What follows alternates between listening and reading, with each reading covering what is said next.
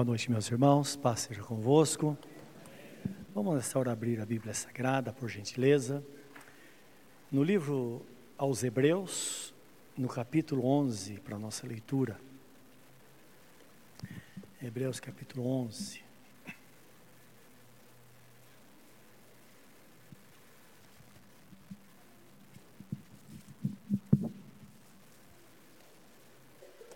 Antes da leitura, porém, vamos orar, pedir que Deus nos abençoe através desta palavra nesta noite.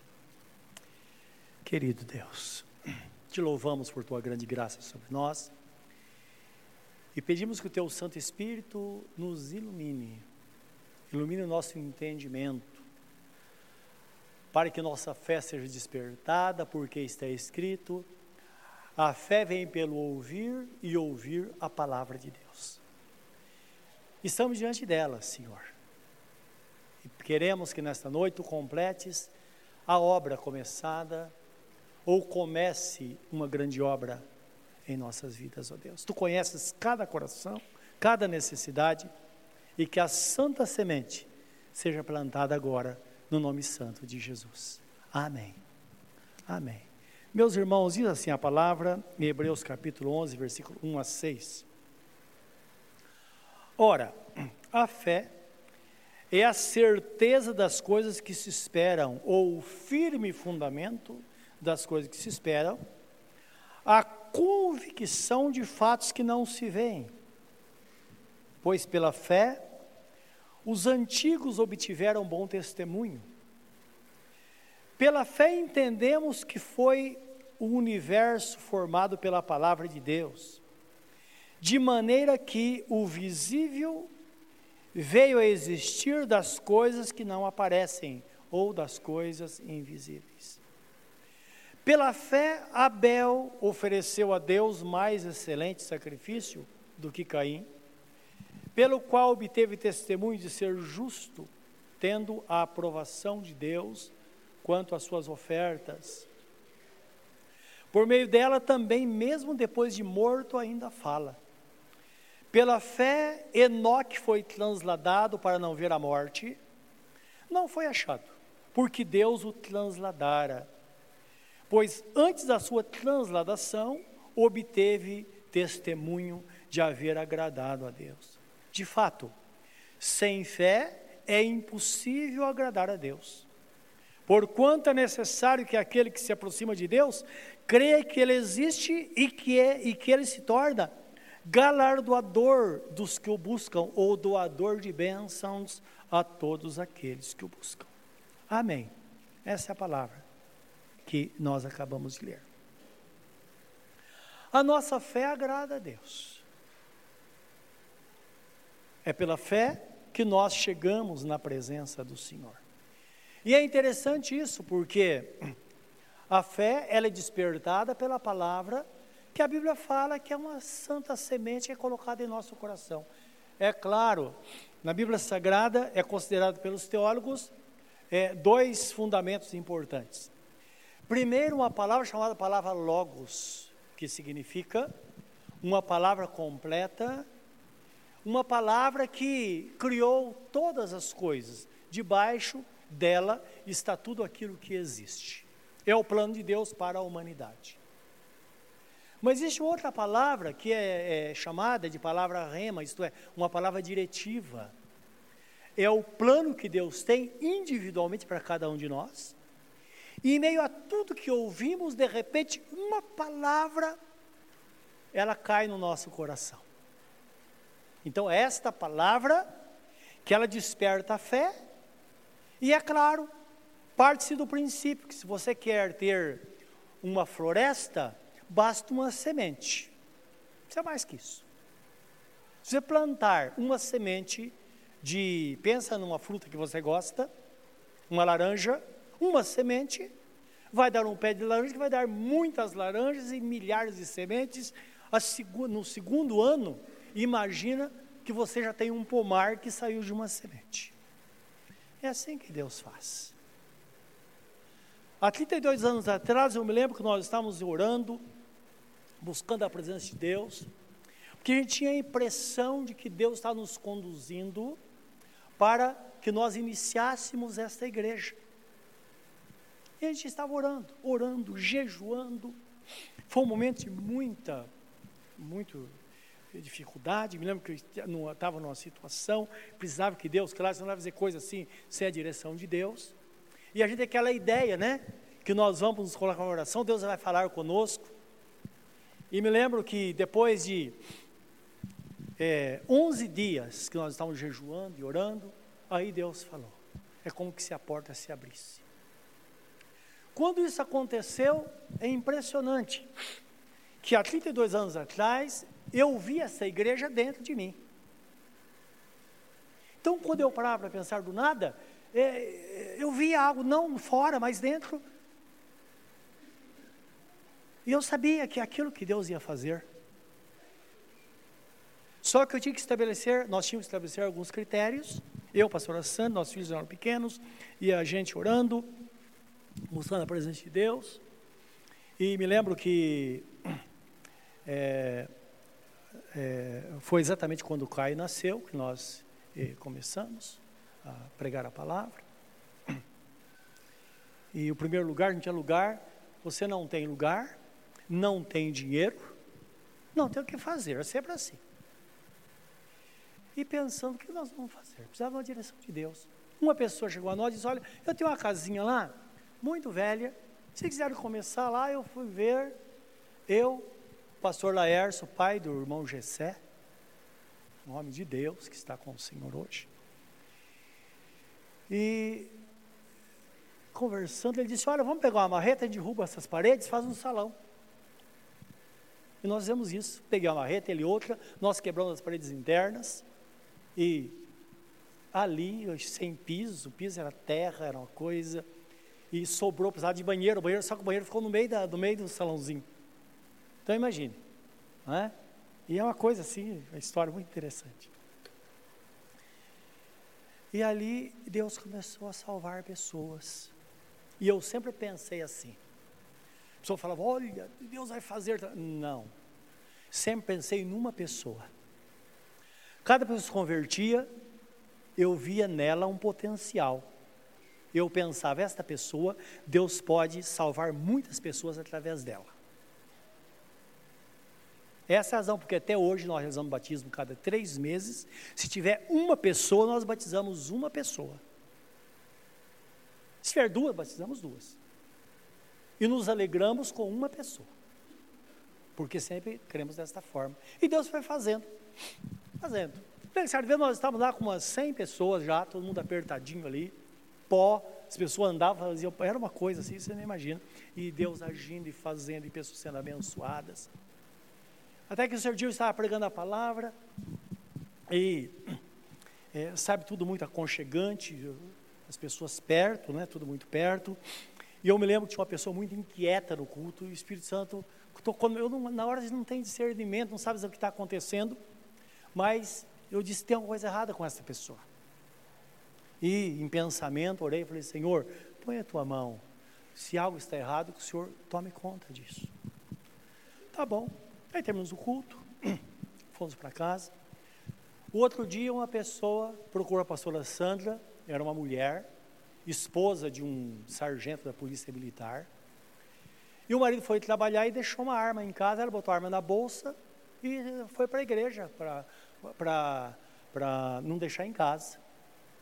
E ela disse que ela estava sentada, e ela disse que ela disse para a pastora Sandra, olha, começou a surgir um ódio dentro de mim do teu marido, um ódio, um ódio, um ódio.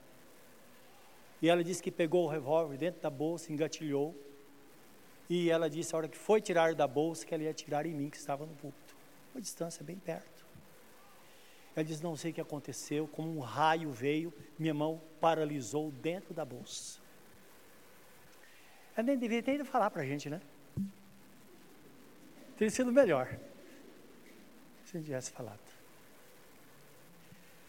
Agora, é claro, sempre eu pensei assim: nossa vida está nas mãos de Deus.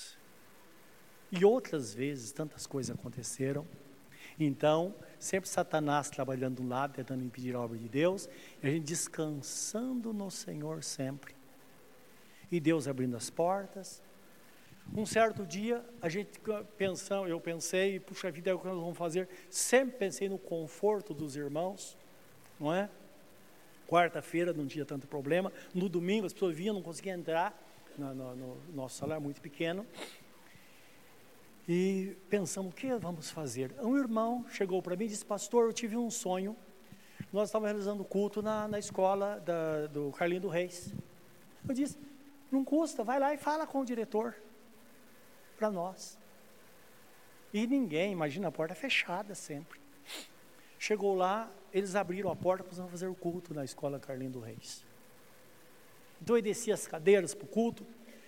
Quando nós deixamos a escola Carlinho do Reis, nós tínhamos cerca de 270 pessoas que participavam do culto. E com muito trabalho, punha no carro, levava as coisas, trazia de volta e tal. Depois, um certo dia, fechou-se a porta. Olha, não pode mais fazer culto aqui. Eu sempre pensei assim: se Deus fecha, Ele fecha. E Ele vai, Deus abrir outra porta. Em seguida, uma pessoa mandou um recado para nós: olha, foi fechado aí, mas tem escola Edir. Então, tá, vem para cá. Então, a diretora da escola nos chamou para fazer o culto lá. Fomos para lá. E era um tormento que tinha uma banda que queria ensaiar na hora do culto problema. Ele estava fazendo culto, eles passaram na nossa frente assim. E foi indo, e a gente orando, buscando a Deus, e Deus salvando pessoas. Aí no inverno, aquele frio que ninguém, ninguém suportava. E uma pessoa que era membro da igreja batista, que hoje é a Coerpe, eles tinham construído a igreja nova. Só que estava, é muito interessante, os irmãos são misericordiosos, por isso que é importante ter o coração aberto, de fato, porque às vezes nós esquecemos o que Deus fez conosco no passado. Por isso que está escrito: não te esqueça de nenhum dos seus benefícios. Não podemos esquecer. E essa pessoa chegou a nós e disse: Olha, eu sei que estão passando muito frio lá, e nós vamos fazer o seguinte: nós vamos mudar para a igreja que não está terminada ainda, que é onde é a Coerp hoje. Que tinha uma igrejinha, cabia mais ou menos 200 pessoas, que é onde é uma escola infantil hoje. E eles cederam aquela igrejinha para a gente. Nós ficamos dois anos nessa igreja. Até comprar aqui, construir, de lá nós viemos para cá. Veja o cuidado de Deus. Então hoje, quando nós nos relacionamos bem com as igrejas, tentamos retribuir isso, porque de fato Deus usou tanta gente para nos abençoar, uma coisa extraordinária até aqui, e temos um coração muito grato, não é? Então, hoje, quando você vê, por exemplo, nós temos o, o, a escola teológica aqui na igreja e nós fazemos toda a despesa e oferecemos estudo gratuito para todas as igrejas da região, quem quiser se matricular. É por causa, por causa disso, nós temos uma dívida muito grande com todas as igrejas dessa cidade, porque Deus usou muitas pessoas para de fato nos abençoar. Mas é interessante aquela questão, aquela, aquilo que a igreja de hoje que eu via, é maravilhoso isso. Passo a passo as coisas vão acontecendo, acontecendo. Deus no controle. Quando começamos a construir aqui, nós vimos um recado da prefeitura de Ferraz, que o prefeito mandou um recado, uma pessoa veio a mim, enviado por ele, disse: Olha, pastor, o senhor vai construir. Queria que o senhor desse a relação de toda a areia que o senhor vai gastar, o pedra, e nós vamos mandar algumas carretas aí. Eu falei, mas quem que vai mandar? É o prefeito ou é a EMPA? que era consultora da prefeitura. Eu falei, se ele manda, pode mandar, sem nenhum problema, aceitamos, mas com nota fiscal e descer do bolso dele. Bom, até hoje não chegou as carretas, as carretas não chegaram. Não é? Aquilo que Deus tem para nós, meus irmãos, Ele é fiel para cumprir. Às vezes leva tempo. Leva tempo mas aquele que começou a obra é poderoso para terminá-la. E é o que mostra o texto sagrado aqui que nós acabamos de ler. Não é verdade? Que a nossa fé em Deus e fé na Sua palavra é que conduz o crente à vitória sempre, em qualquer circunstância. Então esteja vivendo uma situação hoje, uma situação própria sua, você está vivendo. Mas Deus tem o controle porque tem um plano para a sua vida e Ele é fiel. A pessoa fala mais simples assim? Simples assim. É o que Jesus fala. Qual pai que se o filho pedir pão vai lhe dar pedra? Ou se pedir peixe vai dar uma cobra? É óbvio. Então isso nos leva a crer, meus irmãos, e descansar no Senhor. E o texto fala de experiências dos nossos irmãos do passado, fala de, de no caso que os irmãos alcançaram o testemunho, alcançaram bom testemunho pela fé. Fala de Abel, que ele ofereceu a Deus um sacrifício que agradou a Deus, não é? Ele pagou um preço muito alto por isso, a sua própria vida. Mas diz que, na verdade, mesmo depois de morto, ele falou. Porque Deus diz: o sangue de Abel está falando comigo. Então, mostrando o testemunho que, de fato, apesar dele ter morrido, mas ele, claro, nós vamos encontrar na eternidade, não é? Porque no reino de Deus, nada se perde. Então eu estava pensando, se naquele dia eu levasse um tiro e tivesse morrido, eu estaria com o Senhor.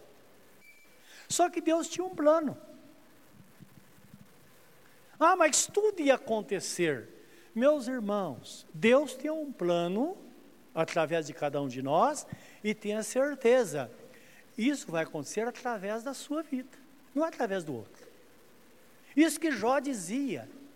Ele dizia: Eu verei com meus próprios olhos a vitória, não com os olhos dos outros, não, os meus olhos.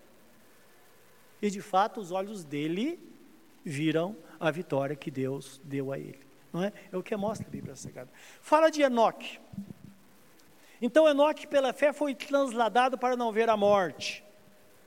E ele se tornou uma figura do arrebatamento da igreja. Então, o único homem em toda a face da terra, depois de, de Elias, o primeiro, foi ele, depois Elias, que partiu, foi para o céu sem ter morrido. Então, quando fala de Enoque, não tem muito na Bíblia. Então, só diz assim: Enoque andou com Deus e Deus o tomou para si. Então significa que ele andava com Deus. E não dá para andar com Deus a não ser que a nossa fé esteja nele, como diz o, diz o texto sagrado. Agora, Jesus, ele dá um exemplo clássico, um ensinamento clássico de fé, o um ensinamento prático. Então, em Marcos 11, 12 a 14, depois 19, 24, que ele fala a forma prática da fé. Como é que nós praticamos a fé? Então vejam comigo esse texto, por favor em Marcos 11, 12 a 14.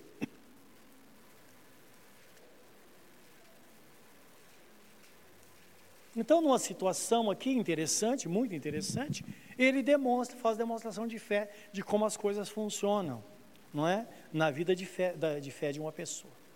Então, capítulo é, 11 de Marcos, versículo 12, diz assim: é, No dia seguinte, quando saíram de Betânia, teve fome, e vendo de longe uma figueira com folhas, foi ver se nela, foi ver se nela porventura acharia alguma coisa.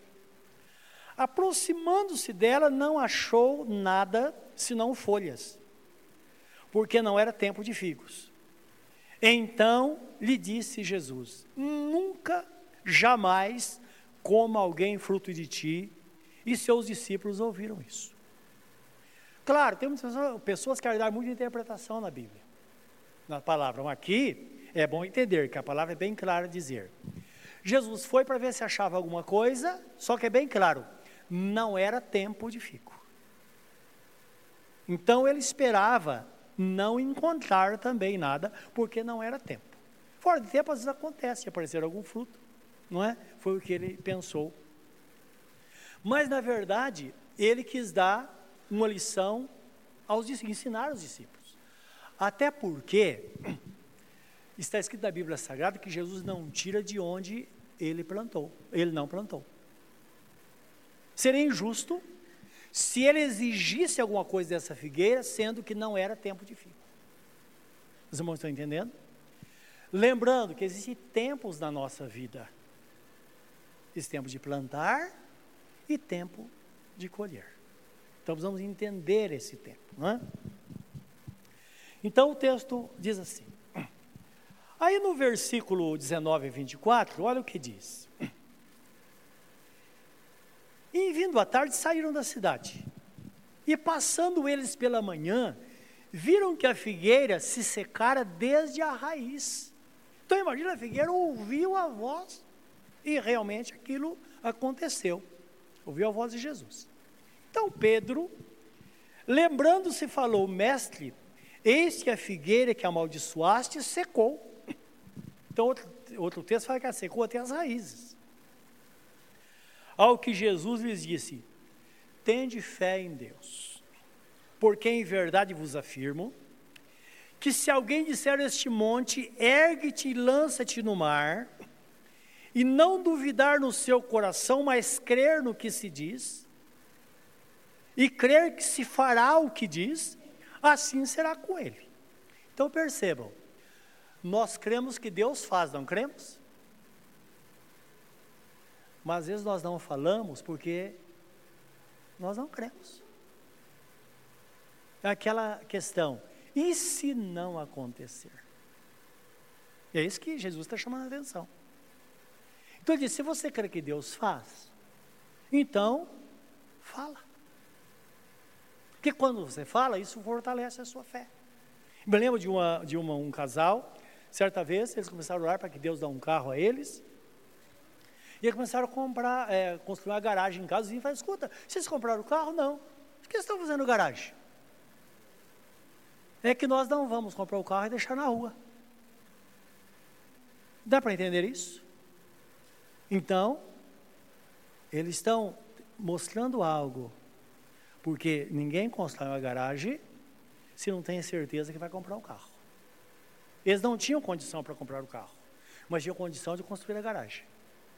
Então, isso precisamos entender que quando nós professamos, isso fortalece a nossa fé de fato. E tudo é assim. Para uma pessoa ser salva, ela tem que crer com o coração e confessar com a boca. Porque se com o teu coração creres no Senhor Jesus e com tua boca confessares que ele ressuscitou dentre os mortos, será salvo. Dá para entender? Então eu creio e confesso, porque a minha fé é que vai legitimar aquilo que está no meu coração. Bom, Jesus dá esse ensinamento e diz assim: Por isso eu vos digo que tudo quanto pedirdes em oração, credes que recebestes e tê-lo-eis. É interessante que a tradução bíblica ela coloca a, o verbo aqui no passado. Tudo que pedirdes ao Pai, crendo que recebestes, tê-lo-eis. Então a, a, a intenção aqui é mostrar que a nossa oração feita em nome de Jesus é uma requisição. Então você chega numa empresa, ela tem lá uma almoxerifado, alguma coisa. Um, falar de um prestador de serviço, ele tem lá as máquinas, tem furadeira, muita coisa, está lá almoxerifado. Pessoal da oficina está trabalhando. Ele precisa, por exemplo, de uma, de uma máquina de solda. Ele chega lá e fala, eu preciso uma máquina de solda. Ele fala, o, o, o, o encarregado da almoxerifado fala, não, eu não posso dar a máquina de solda para você. Com autorização de quem? Olha, está aqui a requisição. Está o pedido assinado, ele entrega a requisição e leva a máquina de solda. Você sabe o que significa? Jesus assinar sua requisição? Dá para entender isso? Por isso que ele diz: tudo o que pedires ao Pai em meu nome será feito. Então, essa fé que precisamos ter no Senhor é a fé que Ele nos ensina. Uma fé simples, mas muito real. Então, ele diz que quando nós cremos, assim será conosco de fato. Nisso nós concluímos, meus irmãos, que de fato Deus pode tudo. Ele pode fazer qualquer coisa. O que nós pensarmos, pode fazer. Mesmo certa vez, a Bíblia fala sobre, é, sobre eventos de doutrina na Bíblia. É quando Deus faz algo assim inédito e nós pegamos aquilo que fez, que inédito que Deus fez, e colocamos como regra. Dá para entender isso? Então, eu vou citar um exemplo. No passado, algumas pessoas surgiu um movimento que tinha um pastor que ele orava e pessoas tinham dentes de ouro. Se alguém se lembra disso. Surgiu muita polêmica, muita coisa. E um teólogo escreveu o seguinte: isso não pode acontecer, não é Deus, porque não está dentro do plano da redenção. Não sei onde ele encontrou isso. E eu disse na época: Deus não pode fazer isso? Deus não pode obturar um dente? Pode ou não pode? Ele pode fazer qualquer coisa. Só que nós não podemos colocar isso como regra. Dá para entender? Mas que ele pode fazer, ele pode. Então Deus pode fazer algo isolado da sua vida, algo que nunca fez para ninguém, mas ele pode fazer para você. Jesus fala isso na, na parábola da videira, ele diz assim: Se vós estiverdes em mim, e as minhas palavras estiverem em vós, pedireis tudo o que quiserdes e vos será feito. Isto é, se não existe, eu crio para você. É o amor paternal do nosso Deus. Que o amor do nosso Deus se manifesta através da pessoa bendita de Jesus Cristo, pela sua humildade, pela sua forma, porque Jesus ele se identifica conosco, não é? É o Deus todo-poderoso que se identifica conosco por causa da sua encarnação. Então, às vezes nós pensamos no Deus Todo-Poderoso, nós entendemos muita coisa, mas quando pensamos em Jesus, as coisas mudam, porque nós vemos que Ele é a expressão do próprio Pai, não é? Então nós ousamos é, é, crer que de fato as coisas serão assim. Livro de Isaías 43, 43, 13, ele diz ao povo de Israel, ele faz uma pergunta, agindo eu, quem impedirá? Essa é uma palavra importante para aquelas pessoas que ficam colocando a culpa nos homens. Ah, estão puxando meu tapete lá na empresa. Olha, estão fazendo isso, estão me podando. Deus fala: não, agindo eu, quem impedirá? Mas por que, que acontecem essas coisas? Depois que o tempo passar, você vai descobrir que Deus estava ali. Às vezes Deus quer dar, dar coisas novas a nós e nós resistimos. E Ele permite que as coisas aconteçam. Às vezes Deus levanta pessoas que, que nos afrontam, nos perseguem. O que faz isso conosco? Nos desperta a oração. Quantas vezes nós oramos mais, jejuamos, jejuamos quando a nossa vida está em perigo? É verdade ou não é? Depois que passa, falando, puxa, Deus estava lá, nos movendo. Ele é o Deus Todo-Poderoso. Então precisamos entender, por isso que está escrito que todas as coisas cooperam juntamente para o bem daqueles que amam a Deus. O conjunto das coisas sempre é, é, vai contribuir de fato para o nosso bem. Quando o anjo Gabriel chega a Maria e fala sobre toda a grandeza da encarnação de Jesus, e ela, claro, uma menina, ela ficou totalmente atrapalhada. E o anjo falou: Escuta, perguntou a ela: Tem alguma coisa impossível para Deus? Ela falou: Senhor, seja feito conforme a palavra do Senhor na minha vida. Então vamos deixar acontecer? Tem coisas que nós não entendemos. Se não entendemos, vamos deixar acontecer, porque Deus está por trás para nos abençoar, por causa da sua fidelidade, não é? Se pedimos pão, Ele vai dar pão. Se pedimos peixe, Ele vai dar peixe. Ele tem um plano. É, Jó, depois de todo o sofrimento que nós, que nós conhecemos, é interessante que os 40, 41 capítulos de Jó fala sobre a vida, é, dificuldade, as dificuldades que ele teve na vida. Pois Deus se manifesta a ele, e em Jó 42, 2, ele diz assim: ele, diante dele, diz: Senhor, eu sei que tudo podes. Agora eu sei, eu não sabia, mas eu sei que tudo podes, e além, além disso, nenhum dos teus planos poderá ser frustrado. Nenhum. É como aconteceu com Jonas, que nós conhecemos a história da, da Bíblia não é? Pega navio para outra direção, Deus conturba o mar, ele é jogado no mar, o peixe pega Jonas, joga na praia, e aí Deus fala: e agora? Ah, Senhor, agora eu vou. Os planos de Deus não são frustrados.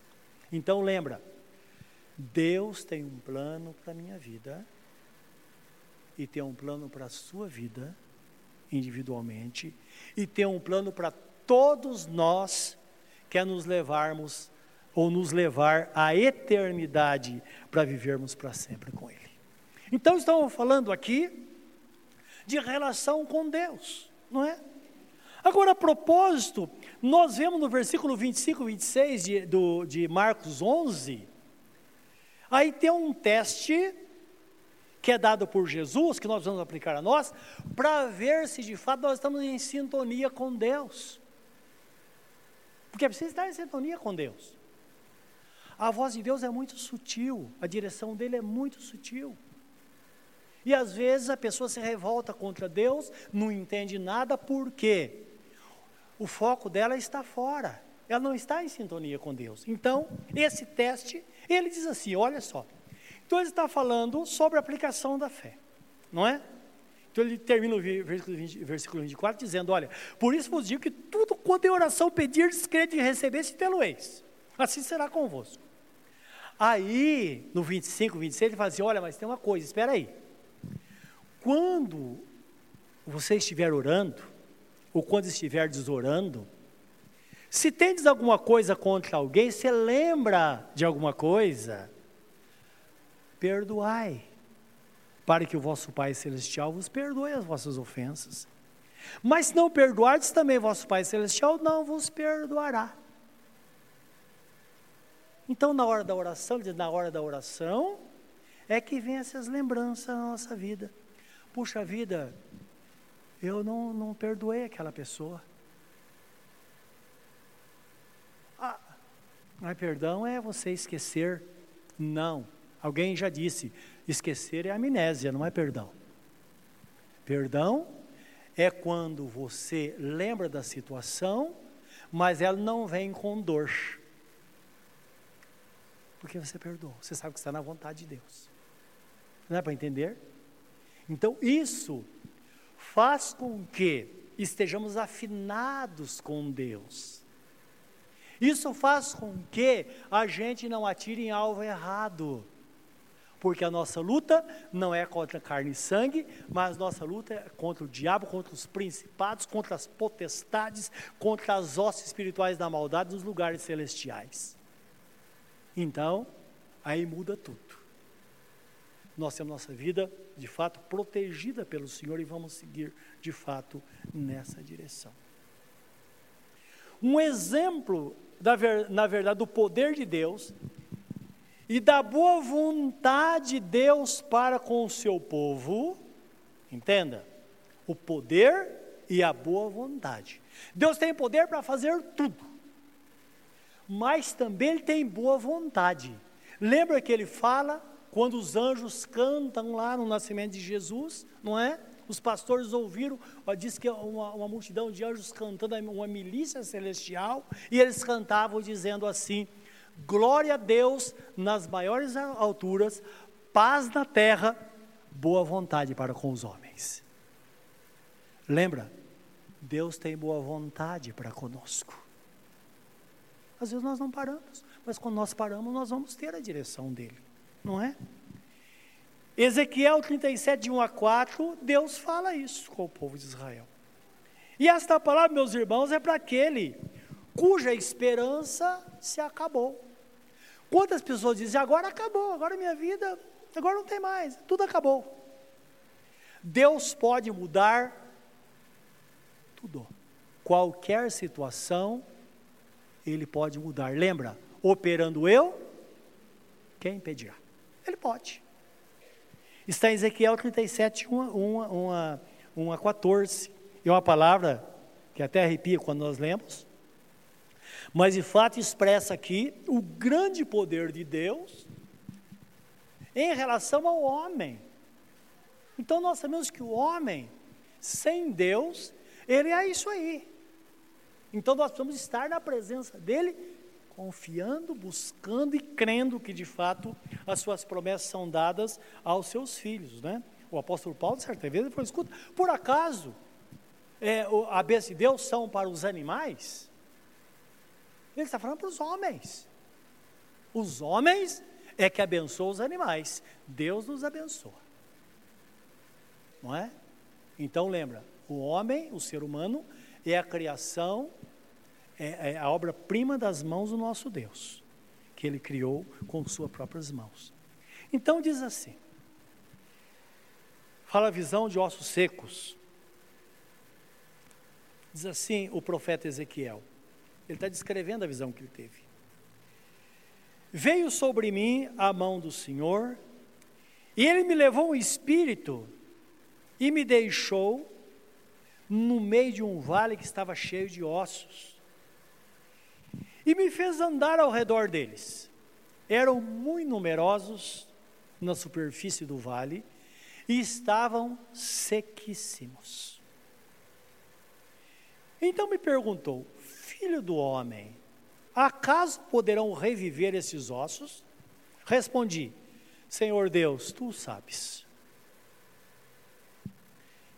Disse-me ele: Profetiza a esses ossos e diz-lhes: Ossos secos, ouvi a palavra do Senhor. Parando um pouquinho, o que significa às vezes ou sempre vamos dar nome aos problemas, à situação que estamos, que estamos enfrentando. Vamos falar. Como Jesus disse para o mar: aquieta-te.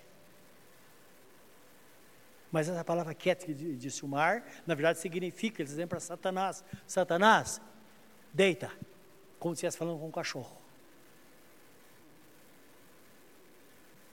Dá para entender isso? Então, às vezes, se tem um problema no seu emprego, Satanás está agindo lá e você fica apontando pessoas e falando das pessoas. Diga, Satanás, tira a mão do meu emprego. Deus me colocou aqui e aqui eu vou ficar até que se cumpra a vontade dele. Satanás, tira a mão da minha família. Que haja paz na minha casa. Os irmãos sabem que muitas brigas, ou as brigas, onde há brigas, é Satanás agindo e provocando isso. E nós ficamos acuados. Quando nós enfrentamos Satanás, em nome de Jesus eu te repreendo, tudo se paralisa. Porque de fato o nome de Jesus, ele é poderoso, como diz a Bíblia Sagrada, o nome do Senhor derruba até os cedros do Líbano. Está falando do poder realmente, não é? Que que ele tem para derrubar tudo aquilo que está, que, que pode resistir a qualquer coisa. Então ele diz: profetiza e diz isso. Aí prosseguindo, ele diz assim. Então ele fala: profetiza esses ossos e diz assim: ossos secos, ouvi a palavra do Senhor. Assim diz o Senhor Deus a estes ossos: Eis que farei entrar o espírito em vós e vivereis. Porei tendões sobre vós farei crescer carne sobre vós, sobre vós estenderei pele, porém em vós o meu espírito e vivereis, e sabereis que eu sou o Senhor. E o profeta diz assim: Então profetizei, segundo me for ordenado. Enquanto eu profetizava, houve um ruído, um barulho de ossos que batiam contra ossos, e se ajuntavam cada osso ao seu osso. Já começou a orar e de repente você percebe, parece que a situação piora? E você desiste de orar? Será que nesse momento não são os ossos que estão se juntando? O barulho, o rebuliço, como acontece aqui? Dá para entender isso? Deus está agindo. Quando você profere a palavra, ele entra em ação, como está no Salmo 103, versículo 20 diz assim: Bendizei ao Senhor, anjos seus, valorosos em poder, que obedeceis às suas ordens em obediência à palavra. Então, quando nós proferimos a palavra de Deus, o nome do Senhor, os anjos de Deus entram em ação para fazer aquilo que Deus determinou que seja feito em nosso favor. E é claro, não vai ficar em silêncio. Então, diz que aconteceu tudo isso. Ele diz assim: Então profetizei, aconteceu, versículo 8: Olhei e eis que havia tendões sobre eles, e cresceram as carnes, e se estendeu a pele sobre eles, mas não havia neles espírito. Então ele me disse: Profetiza o espírito, profetiza o filho do homem, e diz-lhe: Assim diz o Senhor Vem dos quatro ventos, ó Espírito, e assopra sobre esses mortos para que vivam. E profetizei como ele me ordenara, ordenara, e o Espírito entrou neles e viveram e se puseram em pé um exército sobremodo numeroso. Então me disse: Filho do homem, estes ossos são toda a casa de Israel. Eis que dizem: os nossos ossos se secaram e pereceu a nossa esperança. Estamos de todos exterminados. Portanto, profetize e dize-lhes: Assim diz o Senhor: Eis que abrirei a vossa sepultura e vos farei sair dela, ó povo meu, e vos trarei a terra de Israel. Sabereis que eu, o Senhor, quando eu abrir a vossa sepultura, que eu sou o Senhor, quando abrir a vossa sepultura e vos fazer sair dela, ó povo meu. Porém em vós o meu espírito e vivereis, e vos estabelecerei na vossa própria terra, então sabereis que eu, o Senhor, disse e o fiz, diz o Senhor. Então lembra, aquilo que você sabe que Deus vai fazer por você, vai ser feito. E quando isso acontecer, você vai dizer: Olha, o Senhor estava lá e eu não percebi. É a palavra dele para o povo de Israel e é claro a palavra para nós. Por isso que está escrito que a nossa fé em Deus, a nossa fé agrada a Deus. É esta confiança, é esperar o melhor, é esperar que dias melhores virão, é esperar que a situação vai ser mudada. Aquele que se achega a Deus, diz o texto, é necessário que creia que Ele existe e que é doador de bênção a todos aqueles que os buscam, a todos aqueles que o buscam. Meus irmãos, meu irmão e minha irmã, Jesus está aqui para te abençoar. Ele está aqui para fazer isso. E ele diz, lembra que ele disse? Aquele que pede, recebe, aquele que busca, encontra, e aquele que bate, lhe será aberto. Crê de todo o coração e concorde com ele nessa diga, Senhor, eu sei que tudo podes e eu sei que essa situação vai ser transformada em bênção na minha vida. Assim será, porque Ele é fiel à Sua palavra. Curva o seu semblante na presença dEle nesta hora e vamos pensar um pouquinho nesta palavra.